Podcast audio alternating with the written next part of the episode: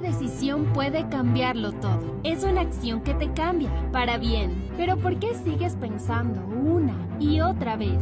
Este es el momento para decidir ser diferente y decidir ser el mejor. Perderle el miedo, decidir que lo vas a lograr. Porque para ser más tienes que decidir hacerlo. UTPL, decide hacerlo. Decide ser más.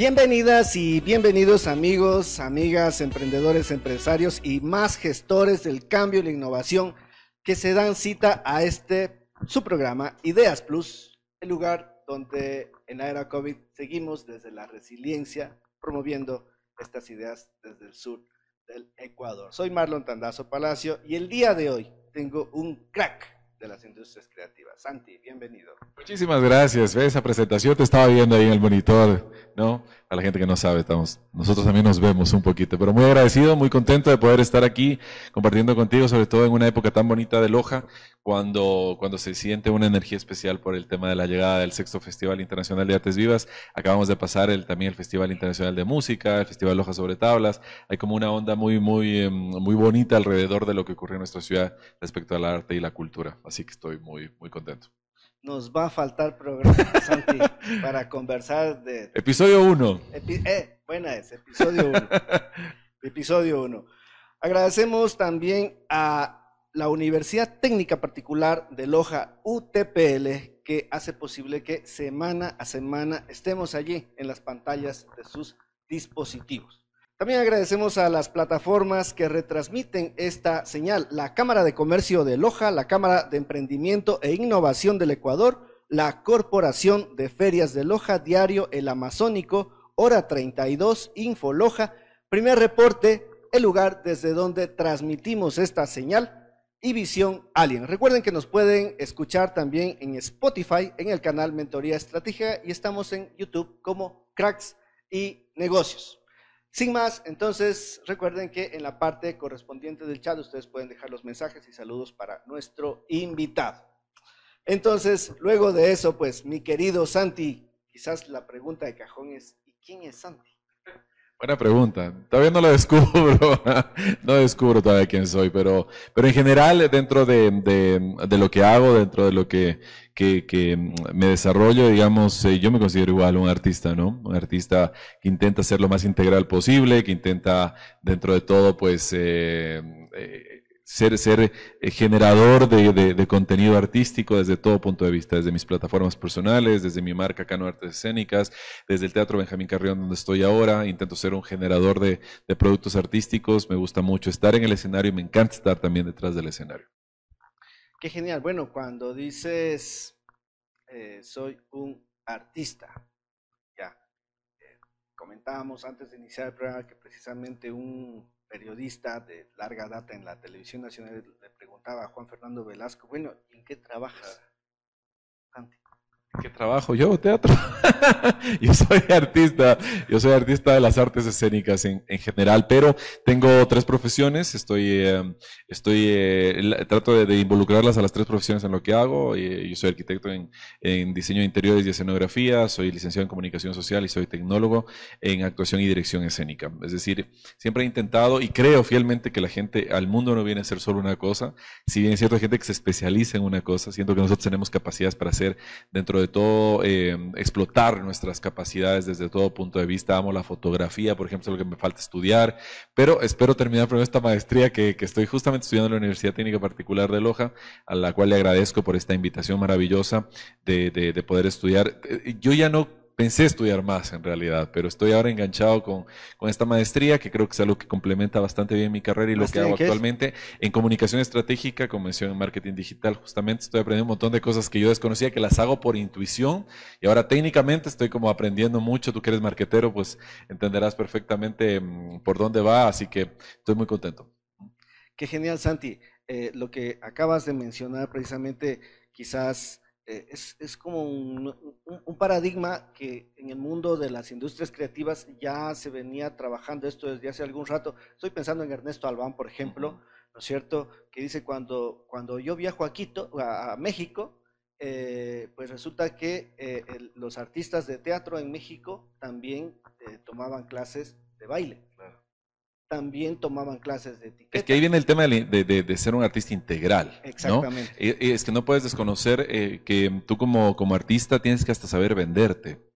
¿no? En nuestro país no hay costumbre del manager, por ejemplo son muy pocos los artistas, sobre todo los músicos tienen manager, pero los actores y a veces los bailarines no tienen manager. Entonces no tienes alguien que cuide justamente todos esos detalles, que el artista no se desgaste hablando con el productor de cuánto le va a pagar, sino que tú tienes un manager para eso. Y esas industrias tienen que ir creciendo en función de las necesidades de cada país. Colombia, México, España, Argentina, tienen una cultura mucho más grande, no se diga Estados Unidos o Hollywood o Bollywood en, en la India, ¿no?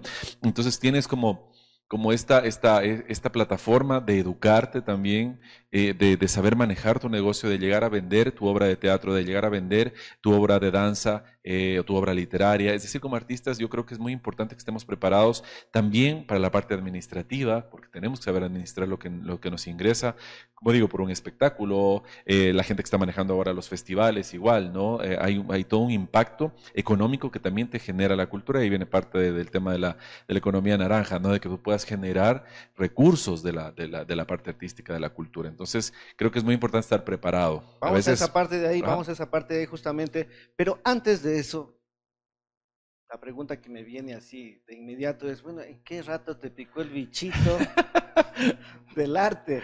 Mira, yo, yo, yo creo que, bueno, primero mucha gente no sabe que yo vengo de una familia de artistas, pero no de la actuación, de la música, sí.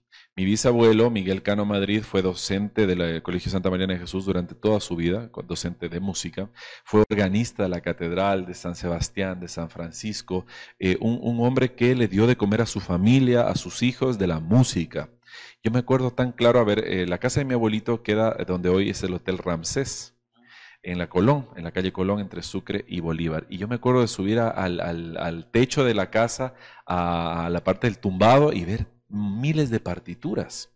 Y cuando esa casa se vendió, todo eso se perdió y no hay registros de mi abuelo, por ejemplo, ¿no? Hay ciertas cosas que quedan de mi abuelito, pero de mi bisabuelo en este caso. Pero yo vengo de esa familia y por eso por parte de mi mamá, hablando de mis abuelos, ¿no? Aparte, el, papá de mi mamá era un gran escritor. Tengo mis tíos eh, por la parte de los Rodríguez, que también son grandes escritores. Graciela Rodríguez es un ícono de la literatura de los años 90. Eh, mi abuelo mismo escribía. Entonces, creo que viene eh, un poco de todo, ¿no? Un poco desde la literatura, desde la música, pero claro, obviamente no había artes escénicas ni un desarrollo muy grande de las artes escénicas, aunque mi abuela Guillermina siempre me decía que ella, ella creció viendo galas del coro Santa Cecilia, que ella le encantaba que la observen bailar, por ejemplo, le gustaba mucho bailar, pero como digo, nunca desde la parte de las artes escénicas. Pero tú eras de los que te llevaban así como a los niños a la obra de teatro. Me acuerdo haber bailado alguna vez en la escuela, me acuerdo también haber bailado algo de folclore en el colegio, porque me quedé un supletorio. y, la, ¿te acuerdas tú de, la licenciada América Montesinos, que era profesora de matemáticas? Yo me acuerdo que me quedé en un supletorio y me dijo, tienes que bailar una coreografía que yo voy a montar. Y ahí me, me, gustó mucho, fíjate cómo esta cosa de obligarme me hizo valorar mucho el folclore, ¿no? El, el folclore. Y me gustó mucho bailar, siempre me gustó muchísimo bailar. Pero, como te digo, fui encontrando el tema de las artes escénicas eh, como un proceso. Yo creo que eh, la vida mismo me lo, me, lo, me lo estaba dando como en señales. Me gustaba mucho ver series y novelas, era muy novelero pero yo creo que lo analizaba desde el punto de vista de lo que a lo mejor yo quería proyectarme en algún momento, ¿no? Mi mamá me encontraba llorando, así, ¿qué te pasa? No es que se murió el protagonista, pasó esto, pasó lo... muy chiquito, ¿no? Y mi mamá siempre me dice que yo, la vena de productor la he tenido siempre, porque yo, dice que ella nunca se encargó de un cumpleaños mío. Que yo producía, yo hacía las ollas encantadas, yo hacía la piñata, yo hacía los juegos, yo mismo animaba, yo mismo recibía, yo mismo abría los regalos. Es decir, creo que desde ahí ya armaba los festivales, desde esa, desde armar mi propio cumpleaños, que claro, hay, hay cosas que yo sí me acuerdo, ¿no? Entonces mi mamá me dice, tú tienes la vena de productor, o sea, teatral de siempre. Porque tú armabas, tú, yo no me preocupaba por eso. Yo te decía la comida, la torta y eso, pero tú, te, tú armabas todo. Entonces creo que por ahí viene, ¿no? Y ah, lo vas descubriendo y en el momento preciso. Yo nunca he sido de los que digo, ¿por qué no lo estudié desde niño? ¿Por qué no lo estudié en el colegio? Yo siempre digo que las cosas tienen que ser cuando tienen que ser. precisamente iba porque digo, a ver, con, con, con esta cuestión que comentas, algún rato, de pronto, qué sé yo, entre niños siempre tenemos estos juegos y de pronto te juegas a que te disfrazas, te pones la ropa del abuelo, de no sé qué, y, juegas algún rato estuviste. A disfrazarte, claro. siempre, siempre, siempre yo era de los que parodiaba a la gente en mi casa, a mis amigos. Siempre, siempre, o sea, siempre me llamó la atención el tema de transformarme, de mutar, de cambiar de personaje. Por eso mis personajes, los que la gente más conoce, son también creo que un fruto de esa madurez actoral de ir encontrándole desde cómo se peina, cómo camina, cómo se mueve, qué, sin, qué tics tiene, qué tocs tiene. Eh, creo que es una construcción que también te lo va dando tu, carrera y, y, es una cuestión de vena. O sea, creo que es una cuestión de vena y mm, obviamente creo que es el aporte también de todo lo que yo he ido aprendiendo y de la generación que hay tras de mí en mi familia pero en el colegio mientras estaba, estudiando química. Claro, eh, porque no había sociales. Acuérdate que en nuestra época no había sociales como, como especialidad. Entonces yo me fui donde se iban mis amigos, ¿no? Pero tampoco fui, nunca fui una lumbrera como estudiante, pero tampoco fui un mal estudiante, eh, un estudiante que cumplía. Y mm, yo siempre digo que no hay malos ni buenos estudiantes en general, ¿no? Bueno, tú eras una lumbrera porque, eh, señores, abanderado, escolta, todo, eh, una cosa brutal. Pero no, yo era un estudiante promedio. porque yo creo que si hubiera habido una... Eh, ahora se potencia mucho más las artes en general en los colegios. Pero yo siento que si en el colegio a lo mejor hubiera tenido una dirección más hacia lo artístico, yo creo que hubiera explotado desde ahí, me hubiera ido hacia, hacia ese lado, ¿no? Eh, pero bueno, es, es, lo que me tocó y yo nunca me quejo de eso. O sea, creo que lo descubrí en, el momento, preciso. Das ese salto? A los 23 años, básicamente, porque yo me ligué a la comunicación mucho antes a través de la Fundación Chasquicom, que era eh, una invitación de Tania Loaiza, una gran amiga que tenemos en común. Tania me invita a unos talleres de, de, de, un, radio. claro, de radio. Eh, me dice, mira, esta fundación hace un noticiero juvenil eh, con las mismas noticias que pasan en el mundo, pero con un enfoque juvenil y empiezan a darnos talleres de cómo hacer un reportaje, de cómo hacer una noticia. Entonces me empiezo a enganchar con la comunicación. Así ya la par hice un casting en el hotel en ese tiempo me salió, me llamaron y empecé como a escalar mucho por esta naturalidad que tengo de, de, de, de, moverme y de hablar y mi timbre de voz y todo, ¿no?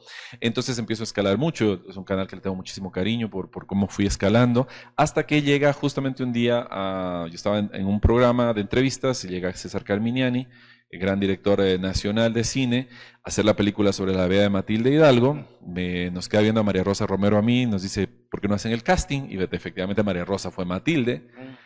Y cuando yo fui a hacer el casting, mi ficha se les perdió. Cuando lograron encontrarme de nuevo, ya me dieron un papel muy chiquito en la película, porque yo salgo creo que unos 10 segundos, a lo mejor en una escena, pero fue el momento preciso y fue lo suficiente para decir esto es lo que yo quiero hacer. Cuando yo escuché el 5, 4, 3, 2, acción, algo en mi interior hizo... Y, y fue maravilloso. Y fue el clic, por eso César siempre dice que él me ha descubierto a través de la película.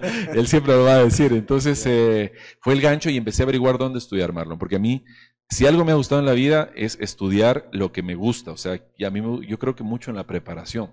Entonces, eh, no solamente ser artista, sino en realidad aprender, eh, tener una herramienta, si bien, gente, si bien es cierto, hay gente que es eh, naturalmente maravillosa y talentosa y lo hace bien, yo siempre he creído que es importante saber técnicas, que es importante ser técnico, aprender, para obviamente tener siempre un paso adelante en tu carrera. Así que ahí busqué dónde estudiar. Y entonces descubres que hay un universo de posibilidades detrás claro, del. Exactamente. Sí, irme de aquí de Loja fue una, una experiencia dolorosa fue muy doloroso en ese momento, yo nunca había salido de mi casa. Claro, me gradué de arquitectura, fue mi primera meta, graduarme y de ahí sí salir a buscar dónde estudiar. Eh, fue como papá mío, básicamente, Rubén Torres Paz, que es un gran amigo también. Rubén eh, me dijo, mira, yo tengo un amigo, eh, un profesor mío de la Universidad de Cuenca, que se puso en una escuela de actuación en Guayaquil. Yo decía, Guayaquil, me van a asaltar, me van a robar. nunca había ido ni de paso a Guayaquil, porque mi mundo siempre estaba entre Loja, Cuenca, Quito. Em, y mira, fui a Guayaquil, eh, es una ciudad que amo enormemente, llevo 16 años viviendo en Guayaquil desde que decidí irme a vivir allá y las oportunidades, yo soy lojano con cola de mono, eh, esa es mi, consigna, así que eh, encontré un espacio maravilloso donde estudiar. Yo recibí, Marlo, mi primera clase de actuación y dije, esto es lo que yo quiero hacer. Desde el primer día que yo entré a esta escuela.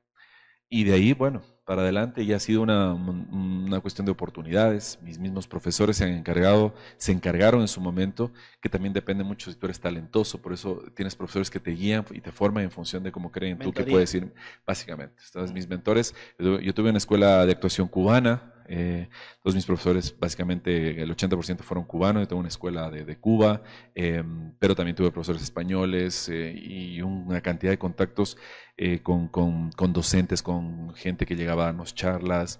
y me fui vinculando poco a poco, ¿no? Em, en, el ITV, que es donde yo estudié, pues básicamente sí fue, como es su lema, mi, entrada mi puerta de entrada a la televisión porque mis mismos profesores en ese momento, por ejemplo, Nitsi Grau era la directora de las novelas de Coavisa, entonces fue poco a poco como vinculándome, ligándome y hasta tal casting, y si no te sale no te preocupes, no fue para ti, ir entendiendo el sistema de lo que se genera en la televisión nacional.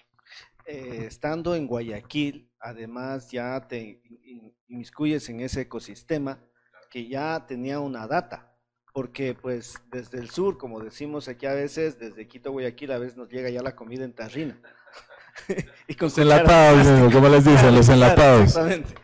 Entonces, estar en ese mundo ya donde las figuras que ves solamente por televisión, de pronto las tienes allí, pues colegas. Me pasó muchísimo, muchísimo. Me pasó que, por ejemplo, un día, eh, todos lo conocen, Andrés Garzón, que es un gran actor, lo veo en la Metrovía y decía, wow, Andrés Garzón coge Metrovía. Yo era estudiante todavía, ¿no? Decía, wow, después de, haber, de, haberlo visto en mis adorables entrenados durante tantos años, Andrés, en Metrovía y todo, y ahora somos igual amigos, ¿no? Y así con un montón de gente, me pasa con un montón de gente, ¿no? Que después se vuelven tus fans incluso de tu trabajo y es como, qué bacán, vamos a trabajar juntos, yo siempre quiero trabajar contigo. decía, gracias, gracias. Entonces también te conviertes en una figura que la gente respeta, porque algo que yo tengo que resaltar muchísimo en mi carrera es el respeto de mis compañeros. Tengo una cuestión de respeto y cariño de parte de mis compañeros impresionante. Eh, no solamente porque mi personalidad es así, súper abierta, y yo, yo soy súper descomplicado, yo intento no hablar mal de nadie, intento ser respetuoso con, con todas las, eh, las, diferencias de la gente. Y creo que también es una forma de, de, de, es mi personalidad porque, por cómo yo he crecido, ¿no? por la familia que tengo, por cómo me desarrollo. Entonces, en función de eso, también hay una cuestión de cariño muy grande que, que es trabajar con gente que tú admirabas muchísimo en la televisión y tú después te vuelves parte de ese ecosistema, como dices tú. ¿En qué momento das el salto a Cano? Cano nace eh, hace seis años, estamos por cumplir seis años. Eh, y yo siempre cuento esta historia porque me parece muy linda. Cuando yo empiezo a ser conocido a nivel nacional por mi trabajo en televisión. ¿Conocido o famoso? Eh, conocido, no sé si famoso, no sé, no me gusta decir la palabra famoso. Eh, cuando yo, yo empiezo a ser conocido, eh, un día caminaba por aquí por la calle y yo, ¿qué pasa? Que como todo el mundo quiere saludarte, entonces yo cogí una consigna, ¿no? Porque mi familia y no, de hecho no le gusta salir conmigo porque es, que todo el mundo te para para conversar, que todo el mundo quiere hablar contigo. Es que entonces, no, no salen conmigo normalmente. Entonces yo salgo solo a hacer mis trámites. Y un día subía por la, por la calle Bolívar y una señora se me acerca. Dije, bueno, quiere una foto, está bien. Me dijo, no, no. Dice, yo lo único que quiero decirle es que lo quiero felicitar por lo que usted está haciendo. Pero cuando hace algo por su ciudad.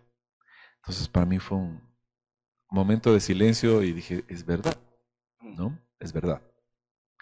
A partir de ese momento, que fue como en el 2012, más o menos, yo digo, voy a empezar a llevar a Loja las mismas obras de teatro en las que yo actúo o dirijo, voy a empezarlas a llevar a Loja, ¿no? Para ir haciendo la prueba. Entonces, las primeras veces perdía dinero incluso. Perdía muchísimo dinero porque, claro, lo invertía yo, a veces hasta... Claro, era como, a ver, hagámoslo, hagámoslo, hagámoslo, hagámoslo. Y fue esos tres años, hasta llegar al 2015, fue como ir conociendo el mercado. Testeando. Sí, fue como, ok, ¿qué fechas son las precisas? ¿Qué fecha no se me cruza con otro espectáculo? Eh, ¿Cuál es la fecha precisa? El valor de la entrada correcta, el espacio preciso. Mira que yo fui de los que empezó a desempolvar el Teatro Bolívar para hacer teatro. Porque claro, se hacían cosas universitarias cuando todavía le pertenecía a la Universidad Nacional. Estaba viejo. Y, claro, y entonces el mismo Carlitos, que le envió un abrazo algún día, lo, lo, volveré a ver, que era el, el, conserje, el guardia del espacio, el mismo hacía luces, el mismo hacía sonido, el mismo hacía todo. Entonces empezó a resultar este proceso. Y en el 2015 yo me quedo sin trabajo. Se me termina el contrato con el canal donde yo trabajaba y digo, tengo que hacer algo para generar trabajo. No puedo quedarme así. Las redes sociales no estaban tan potenciadas como están ahora, ¿no? Entonces, yo siempre había querido hacer algo con la historia del cura sin cabeza. Es una de las leyendas que a mí más me gustaba, porque es una historia de amor maravillosa. Entonces yo digo, ya, en Loja, ok, voy a hacer una obra de teatro del cura sin cabeza. En Loja la gente baila, canta y actúa, porque yo había dado talleres ya. Entonces digo, ¿y por qué no hago un musical? El primer musical en Loja. Entonces empiezo a llamar amigos puntuales y todos se enamoran del guion, del proyecto y fue una locura. Una locura total. O sea, eran estrellas en ese momento. Todos los chicos salieron de mis talleres, gente que en su vida había experimentado. Me tocó llegar a un punto en un día decirles, a ver, a ver, a ver, ustedes no son estrellas. Ustedes tienen que venir al teatro a calentar, porque era una cosa, todo el mundo los reconocí, todo el mundo sabía, porque dimos más de 40 funciones de llenos totales, de que la gente nos tumbaba las puertas por entradas, eh, de funciones didácticas. En total, yo creo que haríamos a lo mejor unas 80, 100 funciones entre colegios y todo. Entonces dices, o sea, eh, la gente decía, gracias Santiago, gracias Santiago, gracias Santiago, pero no solamente era Santiago. Había un grupo de 25 personas, más los padres de familia de los niños, más mi familia. Decía, aquí somos un equipo. Y no es justo que solo me digan gracias Santiago. Entonces digo, a esto le voy a poner un nombre. Y ese mismo año, después del éxito de este musical, es que decido ponerle, y a mí siempre me había gustado el apellido de mi, de mi bisabuelo, y yo decía siempre mi vena viene de esta parte, ¿no? Y es Cano. Y mucha gente me decía, de hecho, tú deberías ser Santiago Cano, no Santiago Carpio, ¿no? Entonces, no, mi papá me desheredó después. Entonces ya, y la gente ya me conoció como Santiago Carpio, ya no podía cambiarme el Santiago Cano, ¿no? Y ahí, claro, y ahí nace el Cano Artes Escénicas, en homenaje a mi abuela, que fue incluso mi auspiciante al inicio. Entonces yo dije, tengo que hacerle un homenaje a su familia, a lo que generamos, a lo que somos, y nace Cano Artes Escénicas, a partir de eso en el año 2015.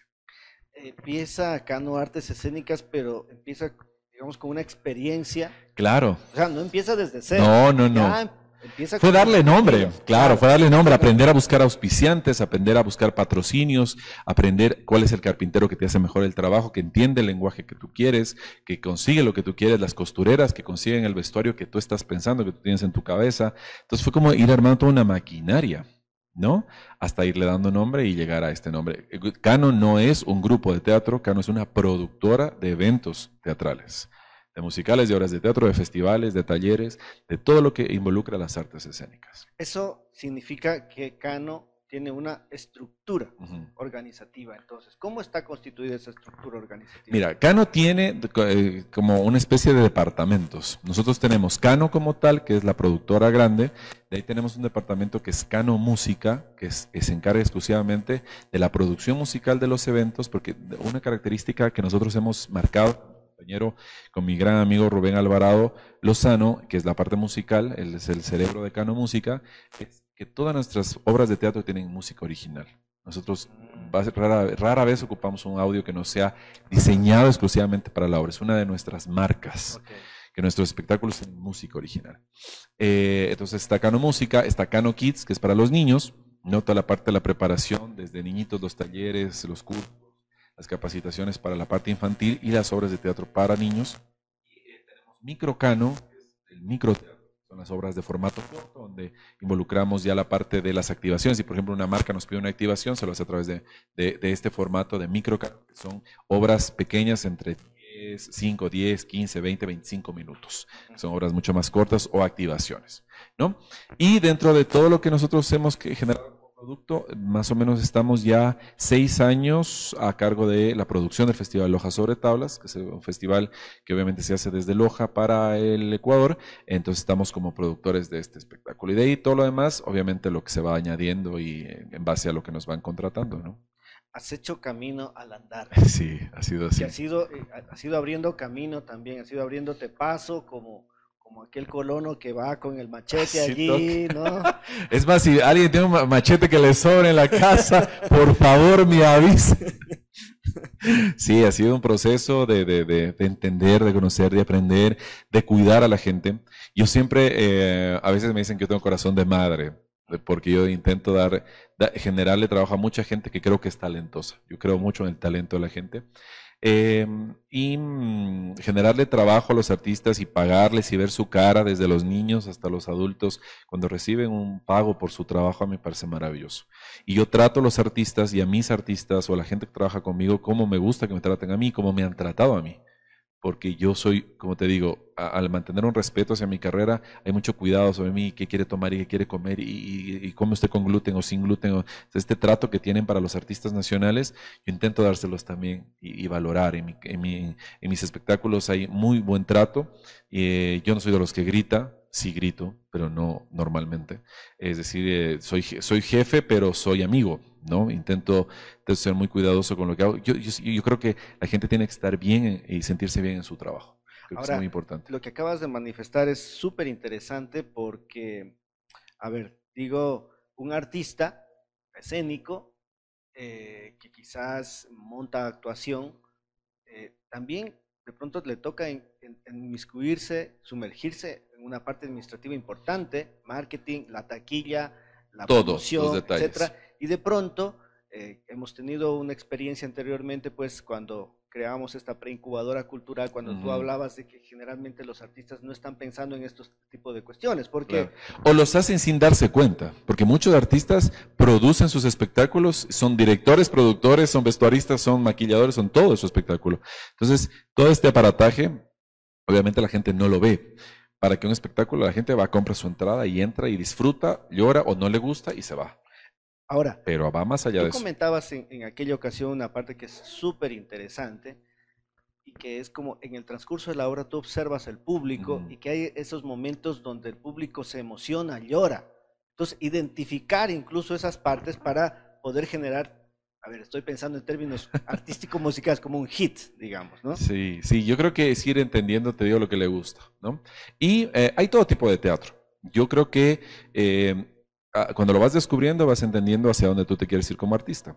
¿no? Y habrá mucha gente que incluso no está de acuerdo con el teatro comercial, que es lo que yo manejo. Teatro comercial que tiene contenido, pero que la gente la, haga pasar un buen momento. ¿no? Que, que la haga pensar, que la haga reflexionar, que la haga reír, que la haga llorar al mismo tiempo. ¿no? Yo intento que las obras tengan un poco de todo un poco de todo. Pero también respeto, obviamente, como, como, como profesional, todo el, todos los, los, géneros teatrales, ¿no? El teatro experimental, lo que genera para la gente, eh, teatro danza, o sea, absolutamente todos, ¿no? El teatro infantil, los títeres, las marionetas, todo, todo tiene su, su, su valor, ¿no? Pero hay que ir buscando el nicho rentable. ¿no? Hacia dónde tú crees que te va a generar un ingreso económico y que te haga sentir bien. Que te permita vivir. Que te permita vivir, exactamente. Ahora, eh, antes de, ingresar a este tema fascinante que es el del ecosistema de las industrias creativas, te, adquieres un, rol que es dentro de la administración pública. Te conviertes en director ejecutivo. O sea, ya, ya, ya después de haber, claro. Ya, ya, ya de la actuación pasas a, a otro escenario. Sí, la dirección ejecutiva ha sido complicada. Sabes que yo después reaccioné. Cuando yo acepté, dije, bueno, vamos con este reto, sí. Después empiezo a darme cuenta y digo, es director ejecutivo, no es director artístico. Entonces digo, no, es director ejecutivo, claro, la parte administrativa es importante, los trámites y todo. Y vas aprendiéndolo, porque aparte yo vengo grabando eh, tres novelas seguidas, entonces yo vengo, vengo, vengo siendo lo que tú decías hace un momento, ¿no? La estrella, el famoso que llega, graba y se va. Y al que le tratan bien y al que la gente reconoce. Entonces ya la parte administrativa es otra cosa, pero la, ventaja es este aprendizaje tan bonito que estoy teniendo de la gestión pública, porque también creo que es importante y la vida me lo está poniendo para como una lección de vida. O sea, aprender la gestión pública también es muy importante. Valorar el trabajo de la gestión pública es muy importante. Entonces ya lo ves desde otro punto de vista, ya ves que hay trámites que seguir, ya no es empresa privada donde tú coges y mueves el dinero como quieres, acá no, hay que, hay que todo un trámite que seguir. Entonces también es un aprendizaje que yo lo valoro también en este momento. Uno de los aspectos que me parece icónicos dentro del festival, que ya te voy a pedir ahí que nos cuentes, es la experiencia de eh, usar el asfalto como lienzo. Uy, mira, cuando a, mí, cuando a mí me llama el doctor José Bolívar Castillo, alcalde de, aquel entonces, en el 2016, al cual le tengo una gratitud y un cariño muy grande por haber valorado, em, fue uno de mis primeros auspiciantes, de hecho, para el el festival. Yo tengo una anécdota con el doctor José Bolívar muy bonita. Cuando yo llegué a pedirle ayuda para el cura sin cabeza, él me decía, pero ¿por qué vas a hacer una, una, una obra, un musical de una leyenda tan chiquita? Digo, doctor, es que eh, obviamente al hacerlo musical y al actuarla ya tú la haces más grande. Entonces me dice, bueno, me dice, como municipio lo que te puedo ofrecer es lo que podemos hacer como municipio. Si quieres ayudarte con la carpintería, nosotros podemos ayudarte. Eh, dice, podría entrar el municipio desde esa óptica, desde esa parte, y saca de su bolsillo 100 dólares. Y me dice, y esto lo voy a, te voy a aportar de, de mi parte, a nombre mío, me dice, porque veo que estás enamorado de tu proyecto. Y yo me fui con 100 dólares en la mano y digo, gracias, doctor. O sea, muchísimas gracias. Dice, recién me pagaron de mi sueldo. Entonces, así como es el doctor. Es, entonces, yo lo, valoré mucho. Y cuando él fue al estreno del musical, Se me acercó y me dijo, qué vergüenza tengo contigo, dice. Obviamente, es increíble lo que has hecho. Y yo solo te di 100 dólares. Y a partir de eso hubo un apoyo muy grande de la parte del municipio. Lo mismo que el, ingeniero Rafael Dávila nos llevó por toda la provincia con el cura sin cabeza. Son autoridades maravillosas que yo les tengo un respeto y un cariño, una gratitud porque he sido parte de este proceso, em, tanto en, su momento la, alcaldía como la prefectura de Loja. Entonces eh, él me llama y me dice, mira, quiero que seas director de LOF. yo entendía que era el LOF. Entonces ahí empezó un poco a empaparse del tema, ver este, el, tema de las artes escénicas. Eh, me fui enganchando, la, consigna fue, tienes que activar, el doctor José Bolívar decía, tiene que haber actividades en todas las plazas. En la una tiene que haber música, en la otra tiene que haber danza, en la otra tiene que haber títeres, en la otra... Entonces mi consigna era esa, a tal punto que el primer festival yo me saqué los zapatos y tenía los pies ensangrentados de las ampollas, porque yo subía y bajaba, subía y bajaba viendo que todas las, hay actividades en todas las plazas aparte del primer festival, entonces tenía que salir bien, había que darle identidad, había que buscar identidad. Y yo decía, sí, pero decían, no, es que Aviñón, ni sé qué, es que el Festival Iberoamericano de Bogotá, ni sé qué. digo, no, es que hay que buscarle identidad a nuestro festival. Entonces, justamente se me ocurrió poner cuatro escenarios en la Plaza Central. La H. No, no había H todavía. La H nació en el 2018. Solo era la calle Bolívar. Entonces yo dije, voy a hacer cuatro escenarios en la Plaza Central. Voy a hacer cuatro escenarios. Eh, y cuando llegan los escenarios y los ponen, la parte de atrás estaba muy rudimentaria, estaba como, se veía feo, ¿no? Porque obviamente estaban expuestos al aire libre. Entonces yo digo, ok, a los carpinteros del municipio, que es un equipazo que yo les tengo un cariño gigante, porque han sido, pero mis tigres para el festival, les digo, ¿qué tal si pintamos esto de negro? Ponemos un pedacito de tabla, me acordaba los pizarrones del colegio, y ponemos un borrador y tizas. Marlon, no me vas a creer se hizo eso, a los 10 minutos no había dónde escribir, porque se llenó de mensajes, de gracias, de festival, de, dibujos, era impresionante. Entonces los niños... ¿De qué tamaño eran? Yo creo que era a lo mejor como el fondo de esta pared, a lo mejor un poco más grandes que es. Y mm, entonces veo a los niños sentados en las veredas como ya no tenían dónde dibujar porque se borraba y se llenaba al instante. Se borraba y se llenaba al instante. Los niños no tenían dónde dibujar. Cuando veo que empiezan los niños a dibujar, dos niños eh, específicamente, veo que empiezan a dibujar en el en la, en la vía pública, ¿no? En la calzada. En la calzada. Y después de eso, como estaba peatonizado, veo gente acostada, veo movimiento así. Dije, el doctor José Bolívar, conociéndolo como es, me va a pegar una gritada. Es decir, me estás ensuciando la ciudad. Entonces yo veo que le habían escrito al pie de la alcaldía, gracias, chato. Entonces yo lo llamo. Digo, doctor, salga a la, ventana de la alcaldía, ¿no? Queda justo al área donde estaba escrito eso. Entonces el doctor sale y le digo, mire. Yo lo veía de arriba y le digo, mire. Y yo esperé la gritada y me hace, Decía, bien, bien. Y se desató esa locura. O sea, es decir, la gente le dio identidad al festival. De esa manera, los siguientes años ya salían los artistas profesionales, ya premiamos. Sí, es que es maravilloso. Yo tengo una postal, mi última postal como director de Love, maravillosa. Tengo una postal que yo no me la voy a olvidar jamás en el 2018. Yo caminaba hacia la plaza de San Francisco y subían los niños de la escuela PC de 5 o 6 años, los habían como amarrado como con una cadena así de tela para que no se les pierdan y era un gusanito, ¿no? La profesora adelante y los niños eran como amarraditos para todos caminar, iban gritando, era un, un gusanito de niños y todos iban gritando, tiza, tiza. Me senté a llorar. Así en la vereda, me senté a llorar de la emoción. Yo lo tengo grabado en mi cabeza. Y fue el último año que fui director de, la programación off. Eh, ya después, obviamente, he ido evolucionando en otras cosas. He sido hasta influencer del festival, ahora estoy en el teatro.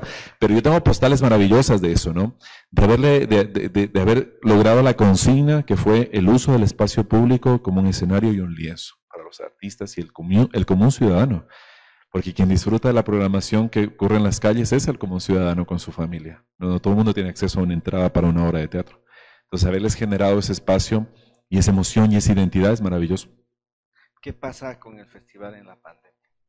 Uy, o sea, yo sí sufría muchísimo. Yo ya no estaba a cargo, pero yo sufrí muchísimo, porque claro, empiezas a ver que el no haber espectáculos públicos, que al estar encerrado, como un festival cuya identidad está en las calles, claro, eh, o sea, cómo va a desarrollarse o qué va a pasar con un festival cuya identidad está en las calles. Yo tengo proyectos que nunca pude hacer porque obviamente ya vino el cambio de alcaldía, ya vienen otras visiones, otras autoridades, pero yo tengo en mi cabeza cosas que espero algún día cumplir del festival, porque yo ya estaba proyectándome siempre hacia adelante. Yo ya veía funcionar un festival, pero a mí, mi, abuelita me decía, una frase muy común en Loja, que te vuela la jimba. Y a mí, Marlon, a mí me vuela la jimba. O sea, a mí me vuela la imaginación. Yo tengo en mi cabeza, yo siempre pongo como ejemplo esto, y la gente se ríe porque digo, todos han visto Ratatouille, la película. Han visto cuando la rata prueba un, ingrediente y en su cabeza empieza, así me pasa a mí. Es decir, yo paso por una calle y mi cabeza hace, o sea, yo ya dibujo en la, en, la, en la pared vacía lo que quiero poner. O sea, a mí me pasa. Por eso te digo que yo conjugo mis tres profesiones. Mm porque yo diseño rapidito en mi cabeza, así como, como Ratatouille. O sea, exactamente como Ratatouille. Exactamente, vean la película, vean una escena y van a entenderme lo que yo siento. O sea, en ese momento me siento esa rata dibujando la receta y así me pasa. Entonces, ¿qué encontré yo en la ciudad? Encontré espacios donde yo veía escenarios y donde a lo mejor la gente pasaba y no veía nada. Y eso pasa, cuando puse máscaras en la calle Bolívar, cuando puse el mural de las madres conceptas con estos cuadros gigantes donde tu hijo de hecho posa, eh, tu hijo pequeño posa, eh, para una de estas fue de Emiliano. Eh, ¿qué, ¿Qué cabeza dice? Aquí se le ocurren todas estas cosas. Bueno, a mí se me ocurren todas esas cosas. Entonces tengo mucha, mucha creatividad, muchísima en mi cabeza. Porque me falta es plata. Nada más. A propósito de esto que acabas de mencionar, a propósito de esto que acabas de mencionar, recuerdo hace un poco más de un mes atrás que convocó el alcalde de Loja actualmente a una como minga, digamos, con varias instituciones, varias eh, eh, personas que de pronto pueden hacer algo por el festival. Y, y claro, no había visto ese espíritu, no había, en mucho tiempo no había vivido ese espíritu alrededor del festival, porque claro, o sea, con todas las, connotaciones que de pronto puede tener una figura que convoca eh, desde el punto de vista político, quizás podamos estar o no de acuerdo con, su manera de ser, pero cuando convocó alrededor del, festival, estaba la gente de las cámaras de la producción, estaban artistas, estaban instituciones educativas, etcétera, y cada quien me acordaba como si fuese eso una reunión de padres de familia en la Navidad. Dice, yo pongo los helados, yo pongo el pastel, no, yo traigo la torta y que no sé qué. Y de pronto alguien dijo una cosa que a mí me quedó grabada. Dije, dice, este, llegará el día en que no necesitemos del Estado para financiar nuestro festival. Un proceso. Porque nosotros seremos autosuficientes. Es que eso tiene que pasar, eso tiene que pasar. Yo fui enamorando, y es un ejemplo clarísimo que les voy a dar de lo que ocurre con el festival. Yo fui intentando enamorar a la gente, porque nadie puede enamorarse de algo de lo que tú no estás enamorado. Y al estar enamorado de, un evento como este, que tú lo viste crecer, que te sangraron los pies en un inicio por, por potenciarlo, em, yo fui enamorando a las marcas hubo marcas maravillosas que, que, le apostaron y que al inicio eh, te daban lo que tenían. Por ejemplo, 200 dólares, 500 dólares, y con esto les apoyamos. Pero ya para el 2019 muchas marcas dejaron fondos de 10 mil, 15 mil dólares para el festival. Entonces yo creo que tiene que llegar un momento en el que justamente ocurra eso, que no esperemos, como este año que, que ocurrió, que no estaba en el POA del Ministerio de Cultura del festival, y obviamente dices, ¿y ahora? ¿De dónde? Si es un festival que obviamente tiene un impacto tan grande. Pero es una evolución que tiene que pasar, Marlon. Es una evolución que tienen que seguir procesos como estos. Hay festivales que tienen 50 años, 70 años. El Festival de Viñón cumplió creo que 72, 73 años. Nosotros tenemos... Nosotros tenemos 6. con un impacto tan grande y una fuerza que le ha dado a la gente. Porque si la gente no hubiera aceptado este evento como lo ha aceptado, obviamente no fuera lo mismo. ¿Crees que estaba como esa, como cuando agitas una cola y, y, este, por algo somos la ciudad, por algo, somos la ciudad cultural mm. musical del Ecuador. O sea, por algo Benjamín Carrión siempre lo pronosticó. Y siempre lo digo, Benjamín Carrión lo dijo. Esto es un efecto de sus palabras. Nosotros no vamos a ser una potencia en, la, en las armas, nosotros no vamos a ser una potencia económicamente hablando, seamos una potencia cultural, artística. Y, y, una manifestación de eso es justamente el festival. porque el festival funciona en Loja y no puede funcionar en otra ciudad? Porque aquí hay una magia especial de su gente, es una ciudad con un tamaño preciso para que ocurra, porque los, los, grandes festivales ocurren en ciudades pequeñas ¿no? Por el movimiento que tienen. Y el festival te involucra a todo. Yo siempre lo repito, vende desde la señora que tiene caramelos en la esquina del parque hasta el hotel más costoso. Vende en el festival. Es un movimiento económico impresionante a través de la cultura.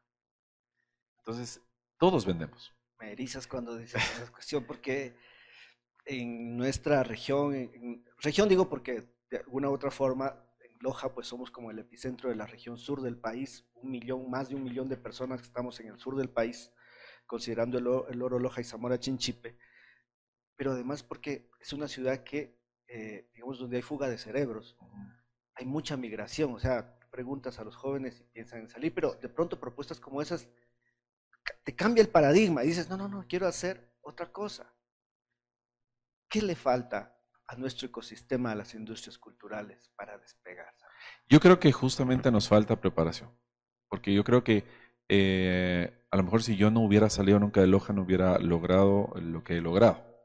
Em, a diferencia, por ejemplo, de Benjamín Carrión, que nunca regresó a lo mejor a su ciudad, porque ya su, su, su digamos, su vida fue hacia el otro lado. Y sé, sé, sé porque estoy investigando, porque estoy escribiendo, eh, mi próximo musical es sobre Benjamín Carrión. Ah, Entonces, eh, Todas estas cosas son importantes saber, porque hay lojanos que regresan, porque hay lojanos que se van, porque hay lojanos que se quedan, ¿no? Y creo que es parte de la historia, pero eh, un efecto positivo del festival, por ejemplo, es la creación de la carrera de artes escénicas en la Universidad Técnica Particular de Loja, que creo que también, de algo que me soltaron como chisme, también creo que la va a incorporar la Universidad Nacional. Es un efecto y es una necesidad de preparación. Porque tú te vas de tu ciudad porque a lo mejor no encuentras lo que quieres, ¿no? Pero al encontrarlo, ya vas a encontrar profesionales que nacen con la visión justamente de esto, de industria creativa.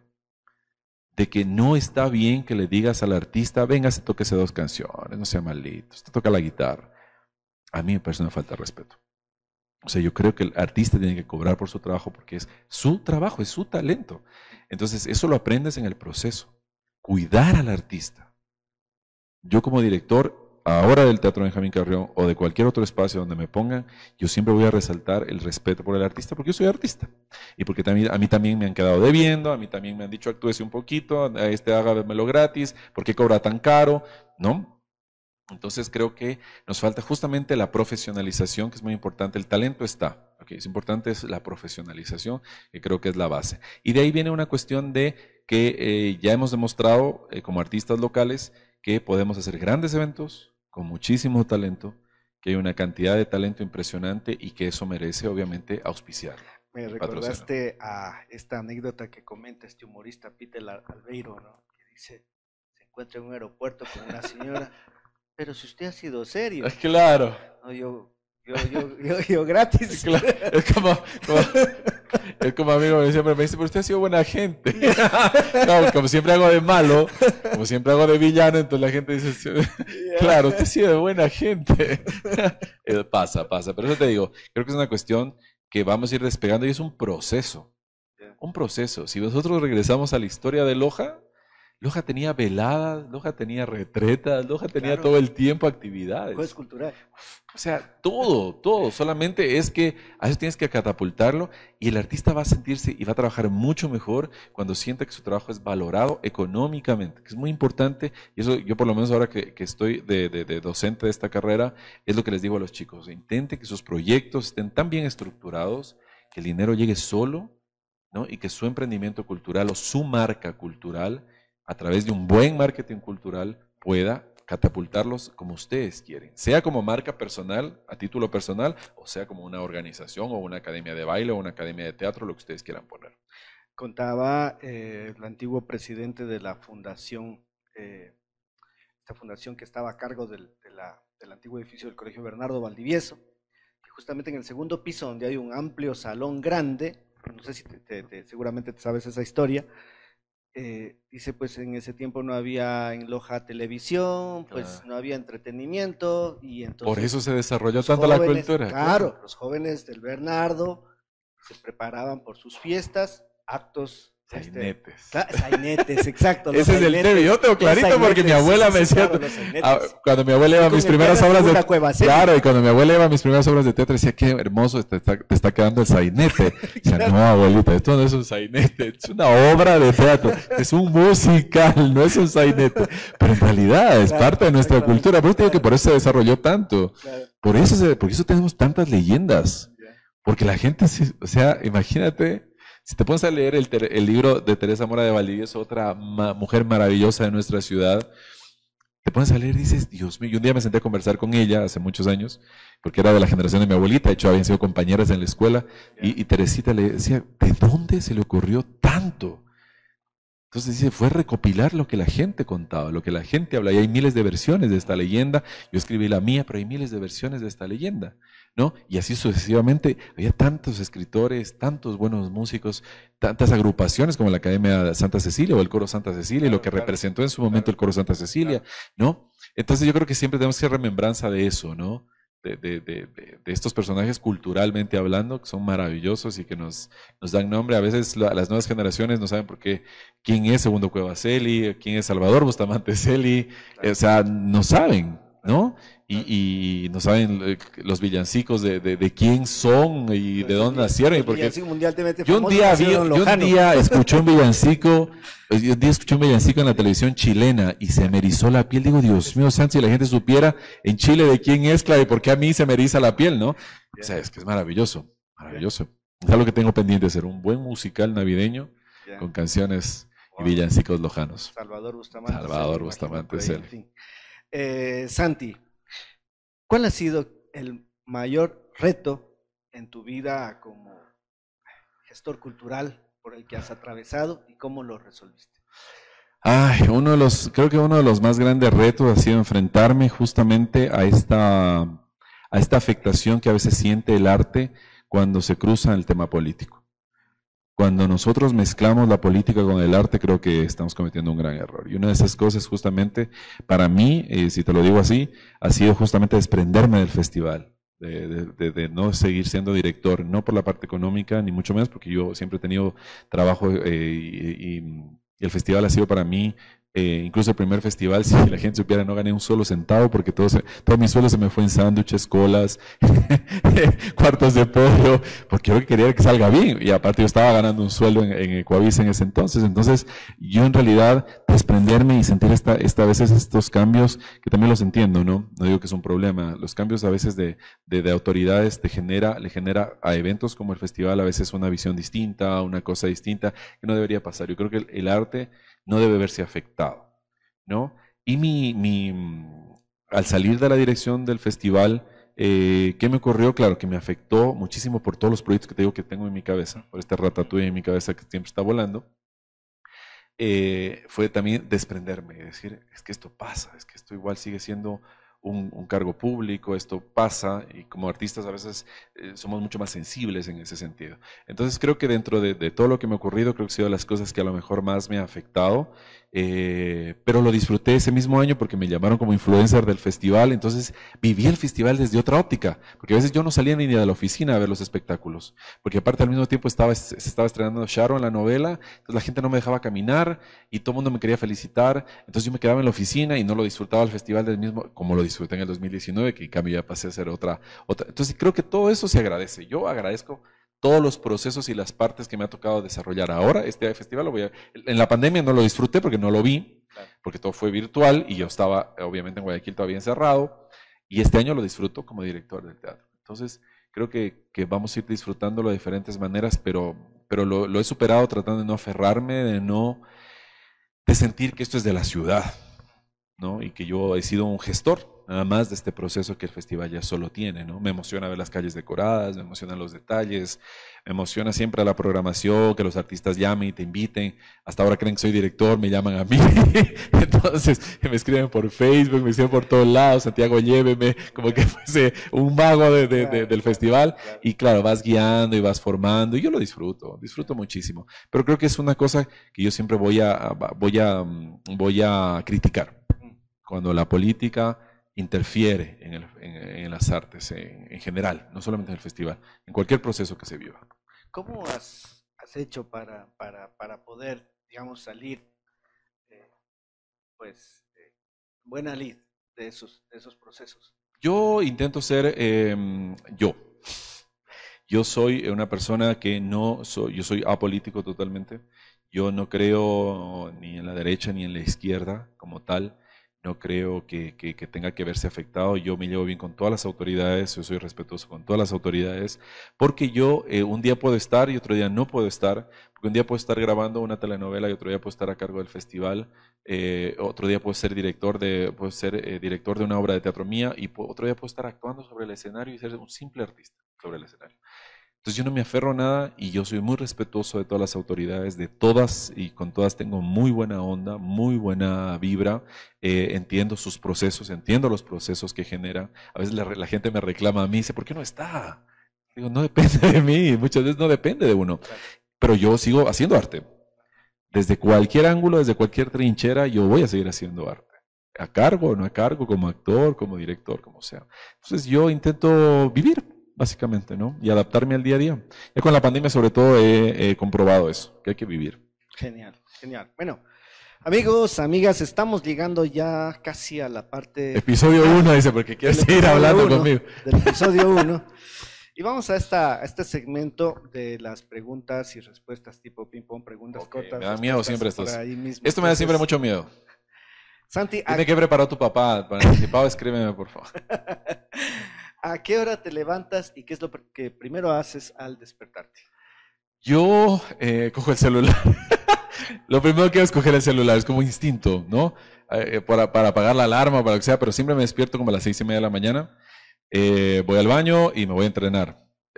tengo, tengo como una cultura de, de, de, hacer ejercicio, no para estar ni pintero, ni musculoso, ni nada. Me gusta mucho eh, sentirme que libero mucha energía, porque tengo mucha energía, entonces necesito liberar. Estoy haciendo entrenamiento funcional, ahora estoy haciendo, entonces estoy contento y estoy, eso es lo que hago en la mañana, ¿no? Me tomo un batito verde y, y, luego llego, me baño y al teatro. Ese es como mi, mi amanecer. Cecina, chivo al hueco, gallina cuyada. Uy, para que no se resienta ninguno salchipapa. Porque no se resienta ninguno. No, yo soy muy amante de la asesina. Ya. Pero para, cuando estoy en Zapotillo, en cambio, sí chivo el hueco. Ya, sí, el hueco. Sí. La gallina cuyada le tengo como respeto. No, es, no es como un plato que yo comería normalmente, o sea, que es como, vamos a comer gallina acuyada. No, pero la asesina sí. Soy fan de la asesina. Ya. Em, ¿Qué te ves haciendo el 9 de noviembre o el 11 de noviembre, que, es cuando se transmite el programa, el 11 de noviembre del 2031. Seguramente voy a estar muy estresado por el festival. Seguramente voy a estar estresado por el festival, sí.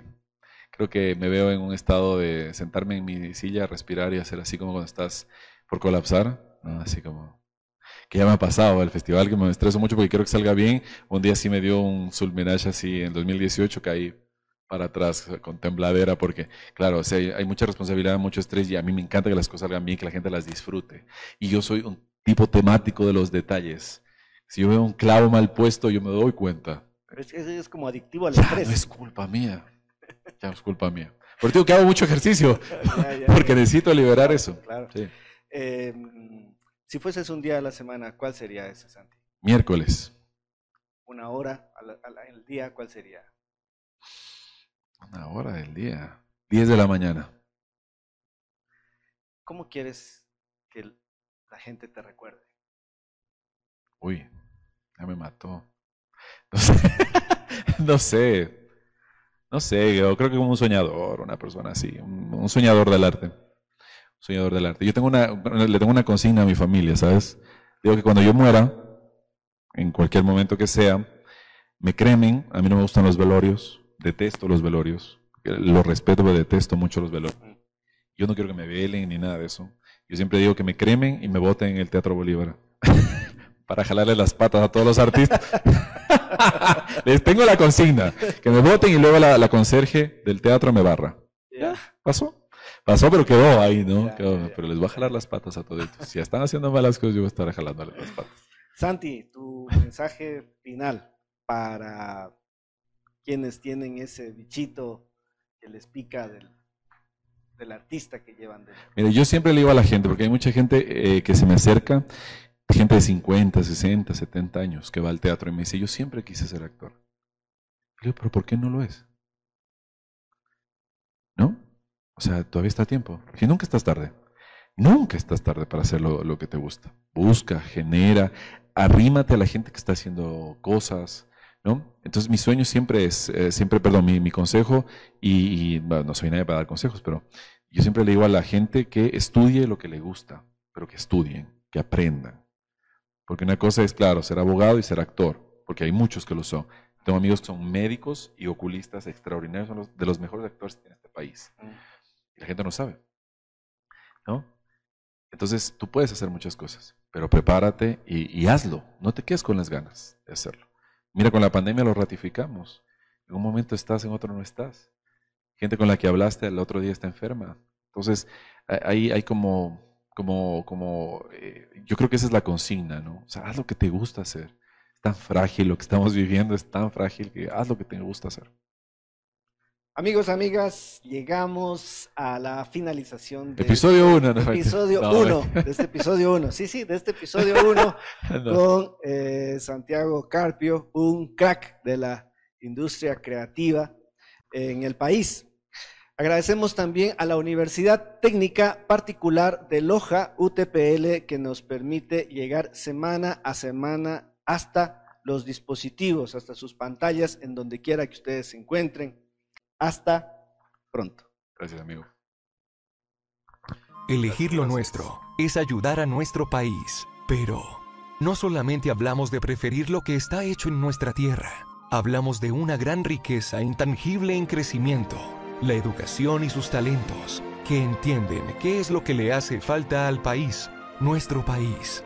Esa es la razón por la que la UTPL desarrolla proyectos que cambien nuestra realidad, preserven nuestra riqueza patrimonio y diversidad.